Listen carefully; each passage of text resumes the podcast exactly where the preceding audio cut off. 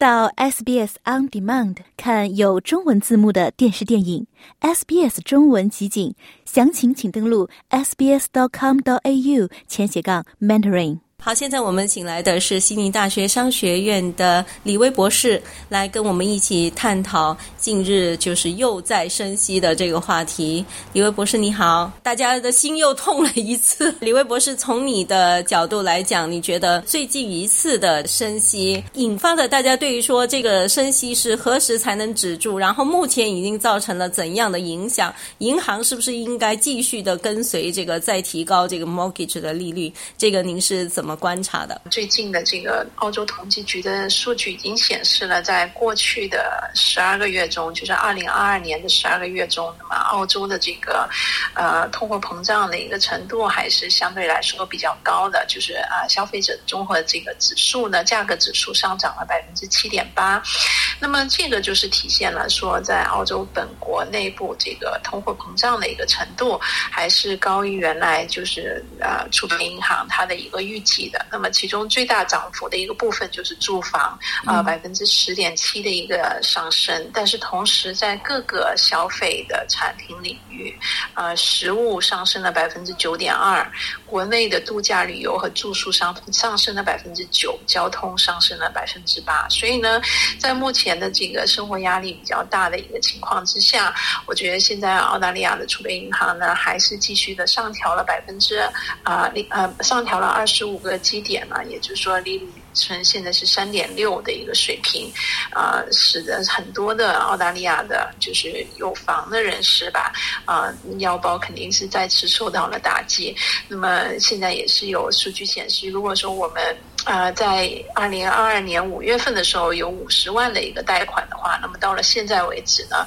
啊，每个月还贷应该要上升了，啊，比之前上升了一千块钱澳元。那么实际上还是一个比较大的一个涨幅的，啊，所以我觉得那目前来看呢，这个呃，对于这个澳联储在继续升息的这个问题来说，不单只是一个经济方面的一个问题了，我觉得已经成为一些社会方面的一些问题了，尤其是对于这种。啊，收入比较低的一些家庭，还有单身的这种个人的一个呃，就是说呃家庭来说，那么这种贷款方面的压力已经是比较高的一个水平了。那对于这样的一个社会问题，我们呃这几天也看到，在悉尼这边是呃有一些看起来就是比较年轻的团体在举行一个抗议的活动，就是认为银行的利润这么高，但是呢在不断的升息，所以呢表达他们的。一种愤怒哈。与此同时，我们确实也看到这个，包括银行在在内的这个呃利润率是达到很高的程度。你觉得银行会不会在这么大的社会反响的情况下去调整自己的跟着升息的步伐呢？过去的一个经验来看吧，基本上银行这个继续加息，就跟随这个储备银行的一个过程来说，继续加息的这种啊可能性肯定是很高的。对啊，从他们来看，我现在看到。我们呃，其实，在过去的几个月当中吧，其实新的一个挑战，的确就是你刚刚说到的，呃，早期我们对于通货膨胀的一个理解和认知，觉得主要是国际上的一些因素，比如说乌克兰的危机啊，导致大宗商品价格的一个上升，啊，那么我们也看到还有疫情的一个管控，导致我们这个需求非常的强盛，供给不是特别呃充足，那么这些都是我们传统认为这个导致通货膨胀呃上升的一个。原因，呃，但是最近的确像你提到的这一点，就是啊，最近有一些新的研究，包括最近澳大利亚研究所的一份新的报告显示，嗯，在我们的二零二一年到二零二二年期间呢，那么很多的澳洲的企业啊，不单只是您刚刚提到的银行，那么还有包括啊航空公司。超市啊，天然气和石油公司，他们公布的这种利润的数据都是啊比较强劲的一个利润的一个数据。那么也是报告显示，他们很多企业的一个涨价的幅度，就是他对于他们出售产品或者服务的一个涨价的一个程度啊，远远高于这个通货膨胀对于他们成本方面啊带来的一个增长的一个幅度。那么也就代表说，实际上我们现在看到的通货膨胀上升的一个水平呢，可能跟这些。些啊大型的企业，澳洲主要的一些企业生产利润一个过度扩张啊，有比较直接的一个联系的水平。那为什么说它是一个社会的问题呢？就是现在啊，我觉得大家都比较有感悟的一点，就是说目前来说，正常的这个工资啊，虽然有一定的增长，但是它的增长的水平呢是远远不足我们现在通货膨胀率的加速的一个水平的。那么，所以我们现在通货膨胀加速的一个水平，并不是是因为我们现在工资增长而导致的，而是更多的是因为我刚刚说的一些国际上的一些因素和国内的一些啊企业的这种利润的表现啊非常好而导致的。李威博士，呃，你刚才提到的这一点，确实是我们看到在一些抗议的活动当中，他们的口号是写 “tax the rich”，就是说你刚才讲到了有几大行业，它的这个利润率是非常的高。但是他的员工的工资并没有因此而造就说哦，这几个行业的员工的工资的涨幅就特别的大。对的，所以现在其实大家在思考的一个问题就是，的确我们现在澳洲的这个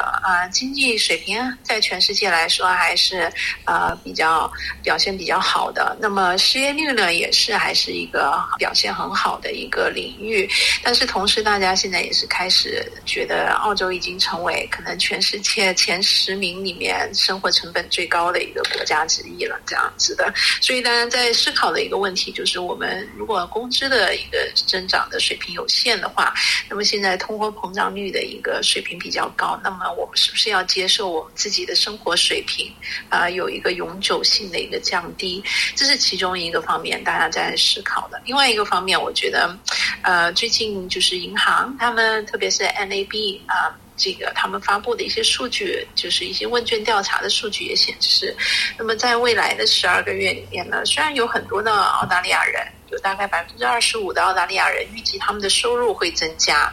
啊，但是同时呢，也有很多的澳大利亚人认为他们。会受到很多不断上升的生活的成本的一个压力，而且他们感觉到越来越的担忧。那么这个导致的一个直接的一个影响呢，就是我觉得啊，现在有很多的人可能在啊，他们这种收入呃除去支出以外，他们选择投资的一个领域，可能有更多的人会打算把这一笔钱留下来存在银行里面，然后以解决这种啊其他的应急的需要这样子。所以，可能对于房地产市场来说呢，也会有相应的一个影响。那么，也就是说，啊，到底会有多少的投资，个人的一个投资会进入房地产当中呢？那么，我们知道现在我们房地产其实面临的一个情况就是，啊，特别在一些城市的市中心来说，这个供给是远远达不到需求的。就等于说，现在有很多的啊人随着回来城市里面工作，那么还有国际学生也是回来啊，这个学校里面上学。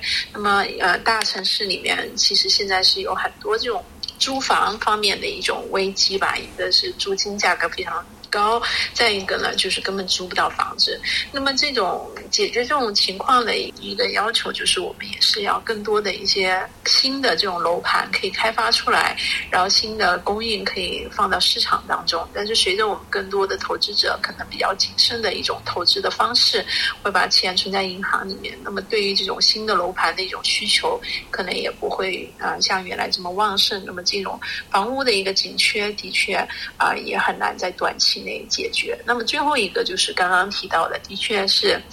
呃，这种通货膨胀还有生活成本的一个压力，对于不同的人群，它的影响是不一样的。那么，尤其对于这种低收入的一个人群，我觉得呃压力是非常大的。那么，再一个呢，就是我们现在新看到一些年轻的单身的澳大利亚人，那么他们也是在这种成本上涨中啊挣扎是最多的。一个方面啊，他们比较年轻，然后现在还没有还没有买房，还没有自己的房子，也没有多少存款，那么这种生活成本的。上升对于他们的这种生活的一种呃质量的影响是比较大的。再一个就是我们现在很多那种单身的澳大利亚人，他不是以家庭的一个方式呃去供这种贷款去付这种家庭的支出，而是以个人的一个身份，然后去应对这种成本的上涨。那么我觉得他们应该是。呃，在整个社会当中比较脆弱的群体，那政府可以做什么？澳洲的一个政府的一个体制，就是它澳洲政府更多是一种监管的一种。机制，它并不是一个作为主主要的进入市场的一个参与者，所以我觉得，嗯，澳洲对于这种我们目前遇到这种生活成本的一种压力，还有这种经济方面通货膨胀的一个压力，那么政府能够做的可能还是比较有限，更多还是我们自己每个听众，就是自己合理的调整，呃，自己的一个财政的一个状况，就是更加谨慎的去面面对将来的这这几个月、十二个月的。一个时间方面的一个支出，还有投资吧。好，那今天我们也非常感谢悉尼大学商学院的李威博士跟我们做的分析，谢谢你。想听到更多这样的故事吗？您可以通过苹果播客、谷歌播客、Spotify 或者您喜爱的方式下载收听。